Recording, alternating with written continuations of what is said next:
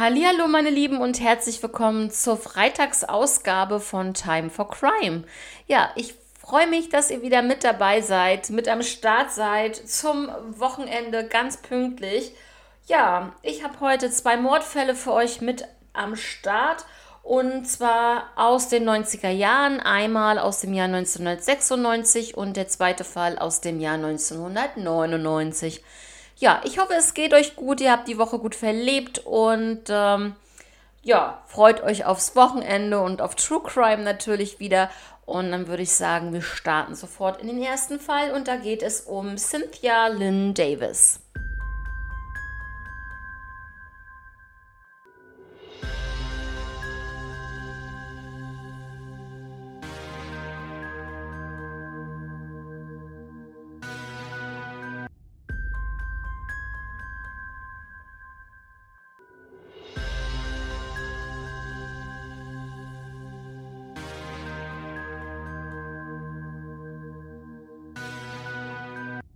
Ja, bei Cynthia ist nicht so viel bekannt, sag ich im Vorfeld.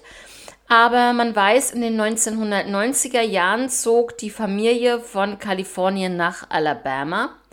Cynthia verlor da den Kontakt zu ihrer Familie und ähm, genau, sie arbeitete als Kellnerin und ähm, ja, das ist eigentlich sozusagen das, was ich euch dazu sagen kann. Und sie hat halt ein bisschen weiter weg gewohnt und daher den Kontakt zur Familie verloren.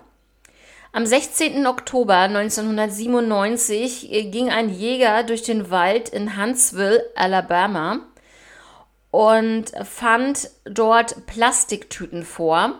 Er öffnete sie ganz vorsichtig und ja, er fand da eine ganz, ganz, ganz, ganz schlimme Geschichte vor. Und zwar waren es verpackte ähm, Skelettreste oder allgemein Skelettreste in dieser Plastiktüte oder den Plastiktüten von unbekannter Herkunft.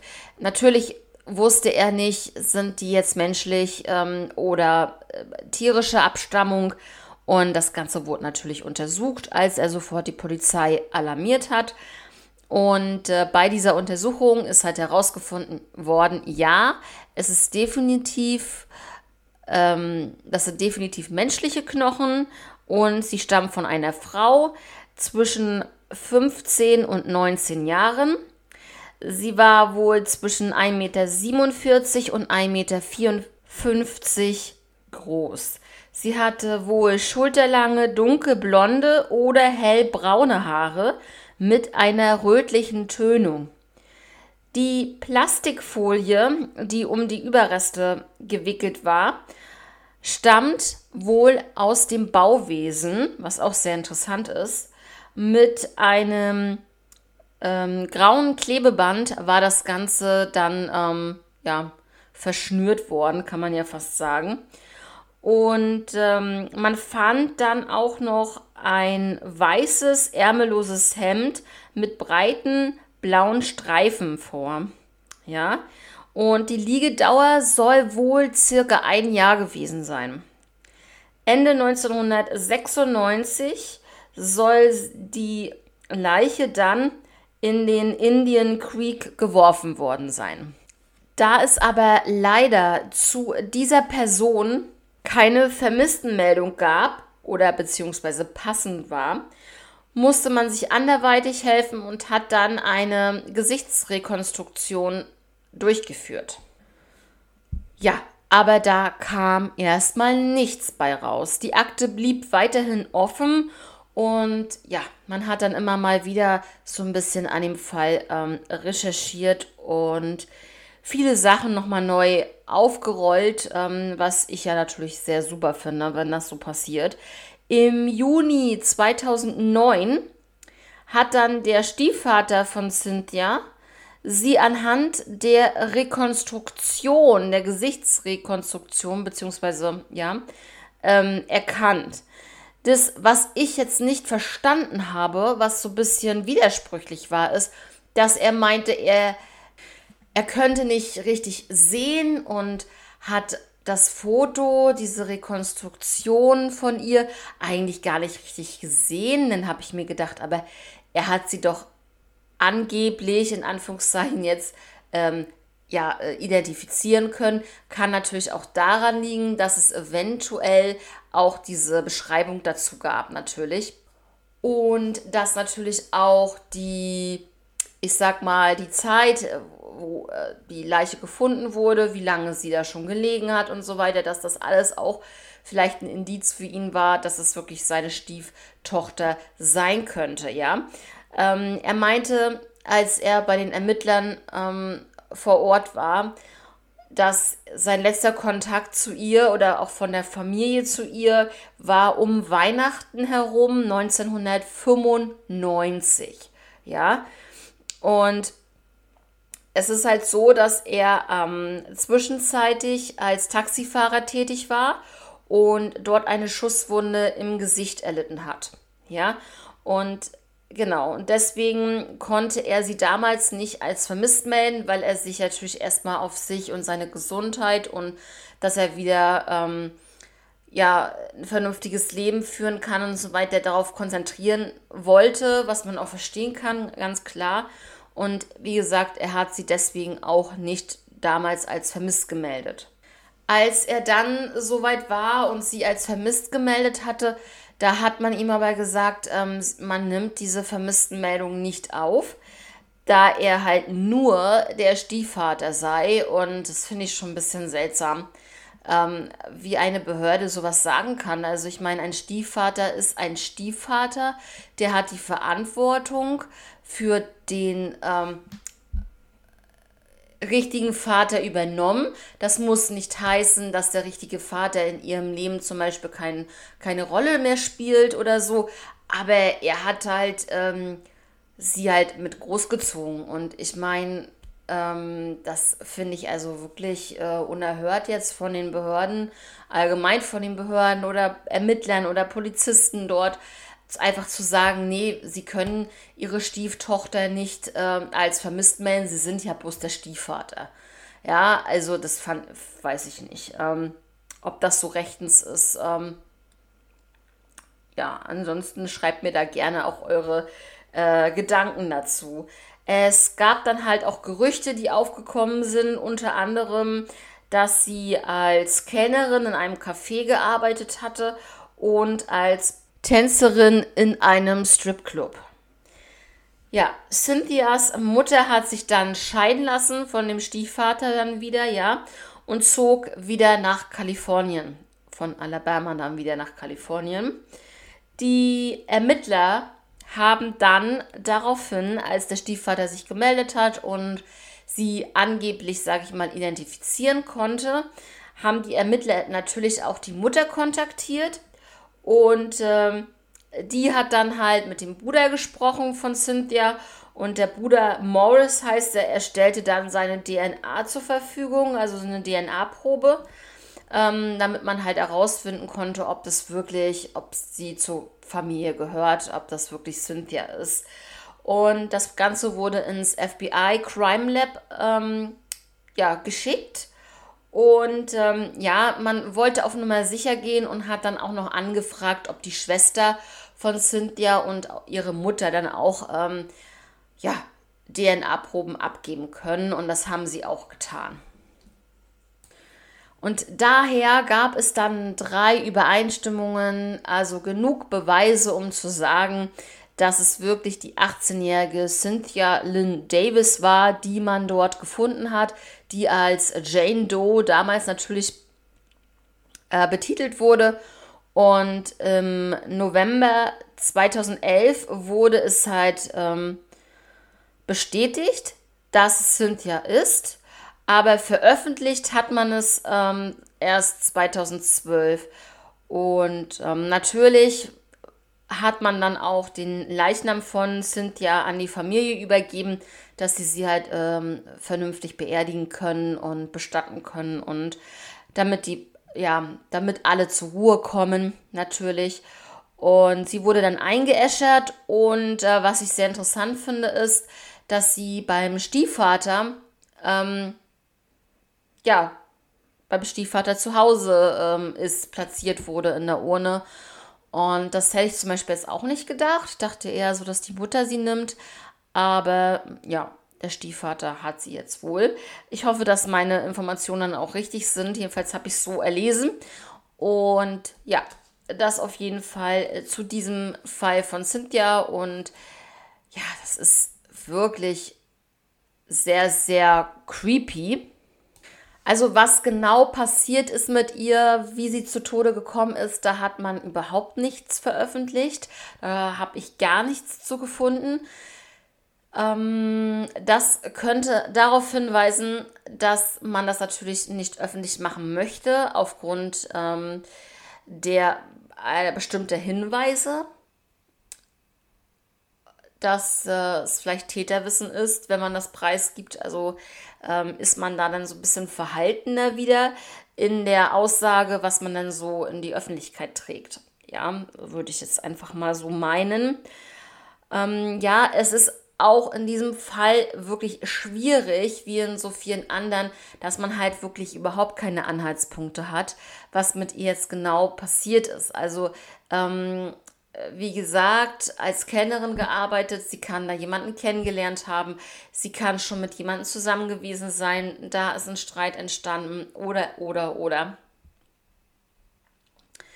Ja, also sie kann unterwegs gewesen sein, hat vielleicht Party gemacht. Also es ist hier nicht wirklich irgendwie natürlich rauszufinden, ähm, wie der ganze Ablauf war und wo sie hin wollte, was sie vorhatte äh, und mit wem natürlich, was sie für Freunde hatte, äh, was sie für Kollegen hatte und, und, und. Also es kann ein Kollege gewesen sein, es kann ein Gast gewesen sein, wenn sie halt wirklich jetzt in dem Moment ähm, zu diesem Zeitpunkt noch als Kellnerin gearbeitet hatte. Dann kann es natürlich auch ein Gast gewesen sein. Ähm, verschmierte Liebe, wie auch immer, Leute. Also es gibt so viele Sachen, da kann man echt stundenlang drüber philosophieren, was da mit der ähm, armen Cynthia passiert ist. Und wie gesagt, sie war auch erst 18 Jahre alt, ja. Ja, was meint ihr, ist mit ihr passiert? Schreibt es mir doch gerne auf Instagram oder egal, wo ihr das hört.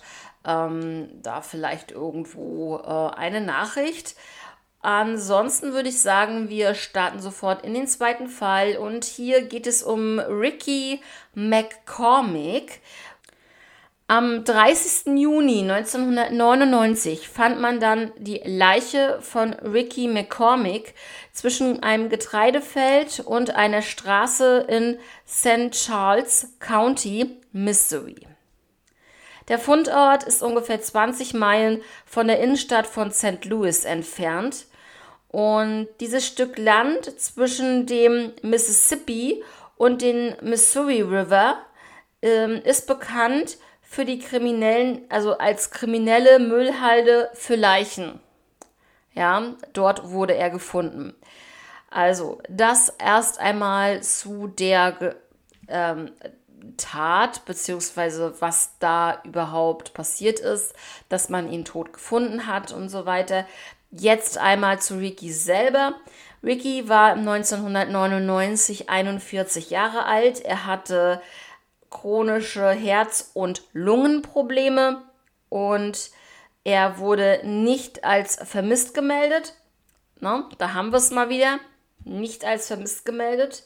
Zuletzt wurde er an einer Tankstelle gesehen, in der er dreimal die Woche in Teilzeit arbeitete. Ja, Leute, was soll ich euch sagen? Er wurde also 32 Kilometer von seinem Zuhause entfernt tot aufgefunden. 32 Kilometer. Das Problem ist, er besaß kein Auto und ähm, auch die öffentlichen Verkehrsmittel waren nicht verfügbar zu dieser Zeit. Ja, was bedeutet das wirklich? Ja, wir wissen, er wurde ermordet, aber wir wissen dann auch, dass er definitiv mit einem Fahrzeug, ja, dorthin transportiert wurde. Genau. An dem dürren Skelett, was vorgefunden wurde, befand, befand sich eine Blue Jeans von Lee und ein fleckiges weißes T-Shirt. Also seine Leiche war wirklich sehr stark zersetzt schon. Und ähm, das Extreme ist einfach, ähm, die Liegedauer, er hat dort nicht lange gelegen, Leute. Also wenn ihr jetzt denkt, er hat da jetzt irgendwie wochenlang gelegen, dann ähm, ist es leider nicht korrekt. Nein, er hat nur drei Tage ähm, dort äh, tot gelegen vor, der, vor seiner Entdeckung. Ähm, man vermutet, dass der Tatort dementsprechend ein anderer war, dass es jetzt wirklich nur so ein Ablageort für ihn war so wie ich schon gesagt habe, diese kriminelle Müllhalde für Leichen, ja. Und die Autopsie war da wirklich schwierig. Ähm, die Todesursache wurde als unbestimmt eingestuft und natürlich Mord, aber wie genau, das konnte man halt nicht sagen. So, und jetzt kommen wir natürlich zu einigen Fragen, die hier aufkommen. Und zwar, Erst einmal, wie ich das eben schon gesagt habe, wie ist er überhaupt dahin gekommen, ohne Auto, ohne öffentliche Verkehrsmittel, natürlich mit einer zweiten Person oder einer dritten Person, wie auch immer. Was, ähm, was hat sein Tod eigentlich verursacht? Ja, also warum musste Ricky McCormick sterben? Ja, und ähm, wie wurde er getötet? Ne, das hat man ja, wie gesagt, in der Autopsie ja auch nicht wirklich rausbekommen. Und ähm, wer tat es natürlich, von wem wurde er ermordet, ja? Und woher kam denn auch bitte die ähm, mysteriöse handschriftliche Notiz in seiner Hosentasche? Und was bedeutet sie eigentlich? Also da kommen wir auch gleich dazu, dass da etwas gefunden wurde, was ja sein könnte, dass damit ähm, mit dem Mord vielleicht äh, im Zusammenhang besteht. Und zwar ähm, zwölf Jahre nach dem Mord an Ricky McCormick hat das FBI dann diese Notiz veröffentlicht. Also, ähm, ich sage jetzt nicht, was da drin steht, weil es ist kodiert, Leute. Also, äh, es sind 30, 30 Zeilen kodierter Text inklusive Zahlen, Buchstaben und Klammern. Die erste Theorie um diese Notiz ist, dass der Mörder diese Notiz geschrieben hat. Ja, wollte er nur eine falsche Spur legen, wollte er von irgendetwas ablenken, von sich selber ablenken. Und es ist wirklich komplex und ähm, es ist höchstwahrscheinlich, unwahrscheinlich, dass der Mörder das geschrieben hat. Warum auch immer, aber so ähm, sind, gehen ihm Ermittler davon aus. Zweitens ist natürlich, dass äh, Ricky diese Notiz geschrieben hat. Und zwar für sich selbst, ja. Ricky hatte einen kompletten kodierten Text entwickelt. Und ähm, das Schwierige daran ist halt, ähm, ja, dass selbst das FBI das nicht lösen konnte. Das FBI hat bis heute nicht die Möglichkeit gefunden, diesen Text, diesen kodierten Text zu entschlüsseln. Und das ist halt wirklich, ähm, finde ich, so krass an der ganzen Geschichte. Und er hatte halt äh, wirklich auch Lernschwierigkeiten und psychische Probleme. Und ähm, er hat definitiv sich eine eigene Sprache überlegt, entwickelt und äh, zusammengemixt. Und ähm, da ist halt die Frage dahinter, konnte er oder hat er sich durch diese eigene Sprache, die er für sich entwickelt hat, hat er dann auch einen kodierten Text entwickelt? Das ist die Frage. Und die dritte Theorie ist, dass Ricky der Überbringer dieser Notiz war. Das heißt, dass Ricky damit gar nichts zu tun hatte, dass er das einfach nur irgendwie von irgendjemandem zu einem anderen, zu einer anderen Person überbringen musste. Mhm. Und ähm, genau, also war er ein Kurier ähm, für verschlüsselte Nachrichten, für Kriminelle vielleicht. Und ähm, er hatte eine kriminelle Vergangenheit. Anfang der 90er Jahre wurde er schuldig gesprochen, zwei Kinder mit einer 14-Jährigen gezeugt zu haben. Und ähm, genau. Und seine zu dem Zeitpunkt, als, es, äh, als er ermordet wurde, hatte er eine Freundin. Diese Freundin sagte aus, dass Ricky zum Beispiel nach Florida gereist wäre und für den Tankstellenbesitzer Marihuana äh, abzuholen. Äh, ja, Leute, also dieser Tankstellenbesitzer ist natürlich auch so ein bisschen dann äh, mit dieser Aussage der Freundin von Ricky ähm, ja so in den Fokus der Ermittler äh, hat er sich so begeben, ja, mm, was ich auch gut finde. Aber da tat sich in diese Richtung nichts weiter. In seiner Nachbarschaft gab es auch Drogendealer und ein Informant meinte der Polizei zu sagen, dass äh, diese für den Mord an Ricky verantwortlich gewesen wären.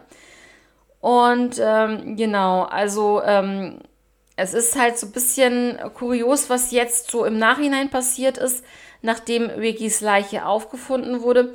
Ähm, es ist nämlich in derselben Straße nochmal ein Verbrechen passiert. Und zwar erstmal fand man eine Prostituierte. Sie wurde erschossen in einem verlassenen Haus. Das war ungefähr 300 Meter nur von dem Ort entfernt, von dem Fundort, an dem Rickys Leiche gefunden wurde. Dann ähm, später, ungefähr zwei Jahre nach Rickys Tod, wurden äh, zwei weitere tote Frauen dort in dieser Straße gefunden. Und was man halt definitiv auch weiß, das hat Ricky, äh, Ricky ähm, natürlich auch so ein bisschen seinen Freunden und so weiter erzählt, ist, ähm, dass er nach dieser Reise nach Florida und so weiter ähm, mächtig Angst bekommen hat. Also er hatte richtig Angst. Ja, wusste Ricky vielleicht, dass er in Gefahr war und hatte deswegen auch Angst? Wusste er, von wem er vielleicht ins Visier geraten ist? Das ist halt hier die Frage und das äh, können wir hier natürlich gerade nicht beantworten. Ja, Leute, das war es dann auch schon mit dem Fall von Ricky. Und ähm, ja, was meint ihr dazu, wie es ja, dazu gekommen ist und, und was zum Beispiel auch diese Notiz zu bedeuten hatte. War es einfach so seine Sprache, die er sich ausgedacht hat? Ja, also so, wie ich es euch vorhin schon gesagt habe, ist es halt äh, schwierig, äh, da eine Lösung zu finden. Aber gerne könnt ihr natürlich eure Meinung dazu mir gerne schicken. Ich würde mich darüber sehr, sehr freuen. Und dann würde ich einfach sagen, dass ja, wir ja schon am Ende sind und ähm, dass ich euch dann jetzt einen schönen Freitag noch wünsche, ein angenehmes Wochenende für euch und dann hören wir uns wie gewohnt am Dienstag wieder. Also bleibt alle gesund, passt auf euch auf und bis zur nächsten Woche. Bis dann, ciao.